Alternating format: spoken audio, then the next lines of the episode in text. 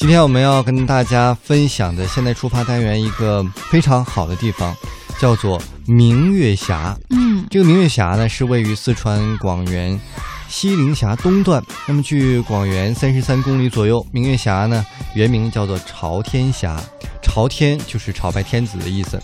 因为唐朝的玄宗皇帝啊，闭安史之乱南迁成都的时候，当地的官员呢在此接待并朝拜而得名。后来呢，因为明清时期文人墨客们啊盛情崇尚自然，于是取李白的诗“清风清，明月明”之意，将朝天峡改名为明月峡。那么当地的老百姓呢，仍然喜欢按照旧的俗称称为它叫做朝天峡，所以后来呢，也有很多的说法，也有叫朝天明月峡的。嗯。但不管怎么样啊，这个朝天明月峡都不愧是蜀道咽喉中的咽喉，是连接南北的唯一通道。那数千年来，人们为了打通蜀道，在这里留下了古今六条道路，所以人们又称此为中国交通史博物馆，是研究中国古代交通的一个重要场所。那在今天的现在出发单元呢，我们就跟随记者雅萍，对于四川广元市朝天区的作家协会主席素顺成的采访，一起来领略国家级四 A 风景区。明月峡的风采，带着快乐背起行囊，迈开脚步放飞心情，旅游无极限，天下任逍遥。让我们现在出发。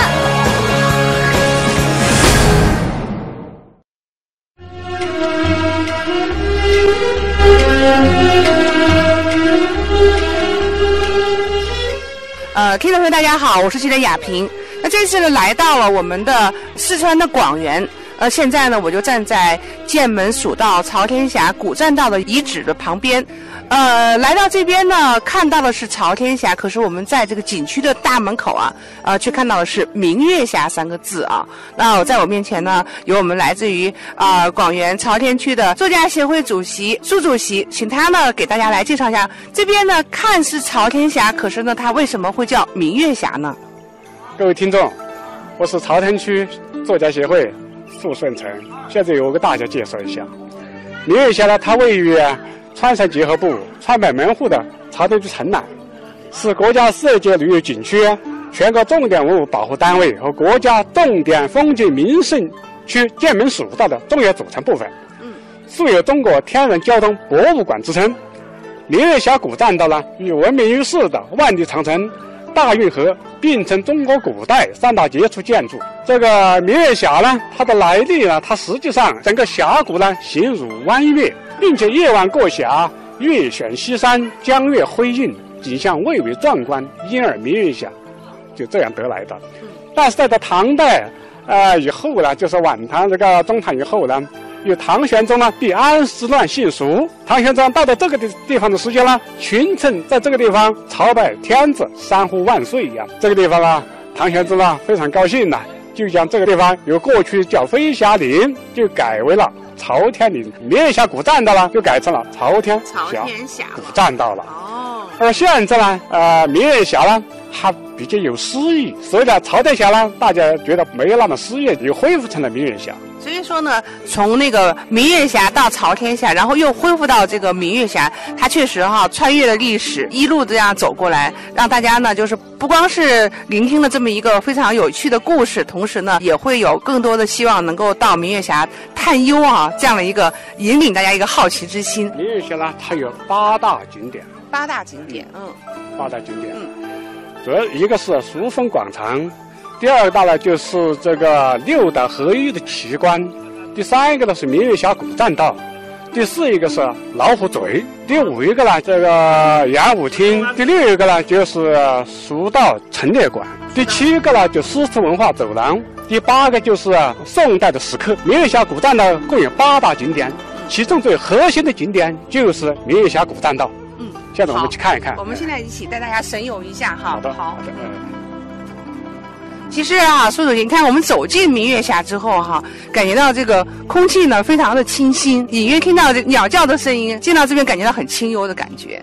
啊、哎对。那现在呢，我们面前面对的是高山哈，周围的话呢，这边是树木的非常充裕，里面呢还看到了石壁上面呢有一个题这是诸葛亮的《后出师表啊《后出师表》》。在建安六年，公元二百二十八年的时间嗯，诸葛亮，呃，六出祁山，住在的我们这个仇壁，写了一个《后厨师表》，嗯表达了他恢复中原、一统中原的决心。整个书法里有有这个南宋的著名军事家将领岳飞书写，书写哦，哎，嗯，所以一进来之后哈，我们感觉到这边文化古意，岳飞嗯当中有一个名句：“鞠躬尽瘁，死而后已。嗯。”这这是概括了诸葛亮的一生。一生，嗯嗯，这样同时也是我们呃，无论是这个参观啊、然后感受，同时呢也给大家很多非常励志的地方。哎，我们不远处就看得到了啊，然后这个诸葛亮的这样一个雕像铜像，对吧？对了，这个雕像啊，你看看它是坐南朝北呀、哦，这个有它的意寓义了。意嘛，嗯因为诸葛亮呢一心要收复啊中原，一直想北伐要胜利，他一直啊念念不忘啊，所以他坐南朝北呀、是向着北方的，还要向一统中原。嗯，他书写的后方？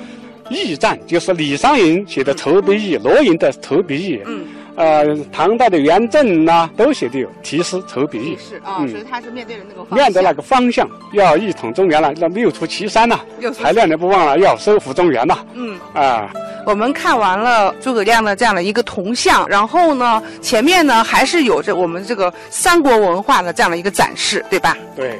现在我们看到的就是木牛流马呀。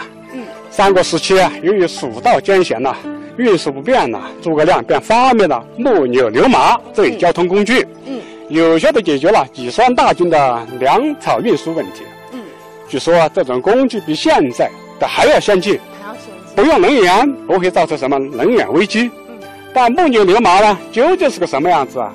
鲜为人知。嗯我们的先贤呢，似乎是联手保留了一个千古之秘，以考验我们后人的智慧啊。嗯现在大多数研究者、考古者认为啊，嗯川北这一带的机公车、独轮车、独轮车那种，嗯应该就是当时使用山路最简便易行的。木嗯，牛流马。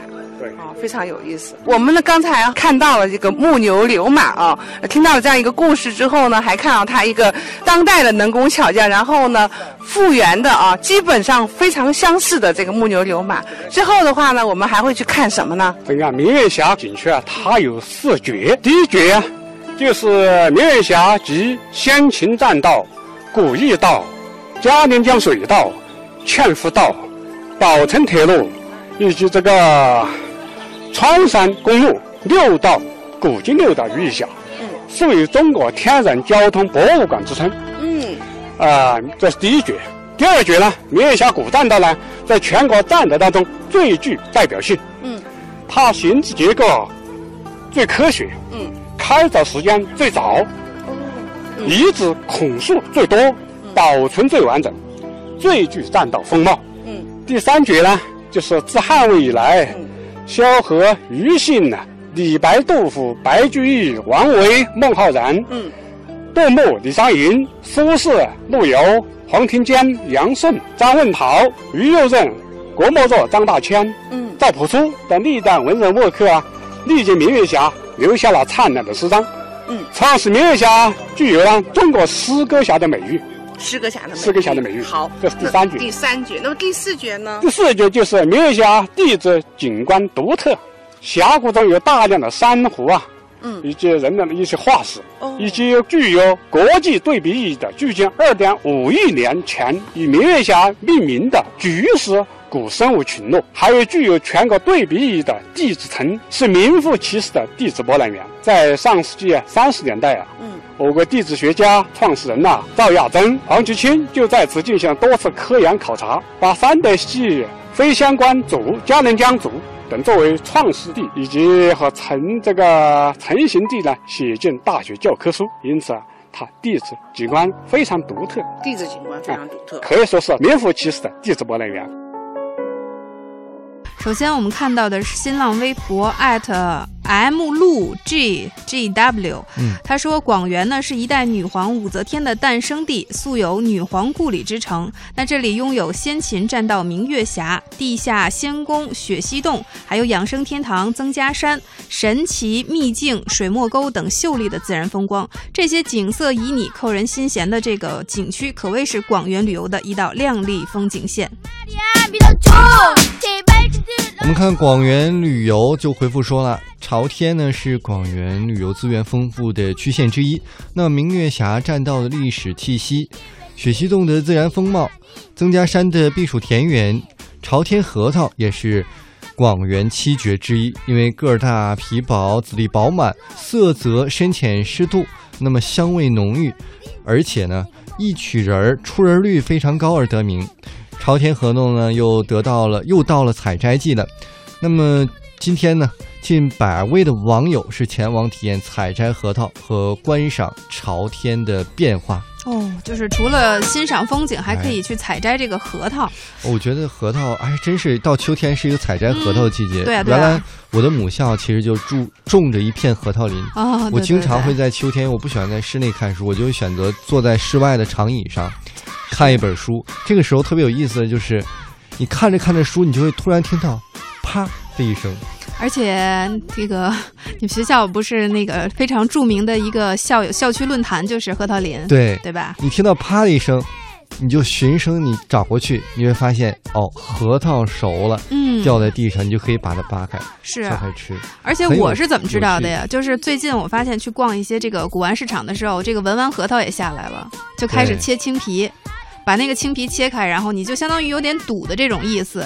然后你挑的这两个看能不能大小一样，或者个头啊，还有它这个造型是不是很像？如果很像的话，那你基本上就赚到了。对，那我其实我这么多年，我吃这么多核桃，我是上学之后，就捡核桃的过程当中，我才知道啊。这核桃还有一层青皮儿，而且那个青皮儿那个汁儿啊，千万不要弄到衣服上，很难洗，很难洗，包括弄到手上都很难洗掉的。所以大家不妨听完了我们的节目啊，去买一点皮儿薄仁儿大的广元核桃。对，而且我们其实山西的这个核桃也是非常有名的。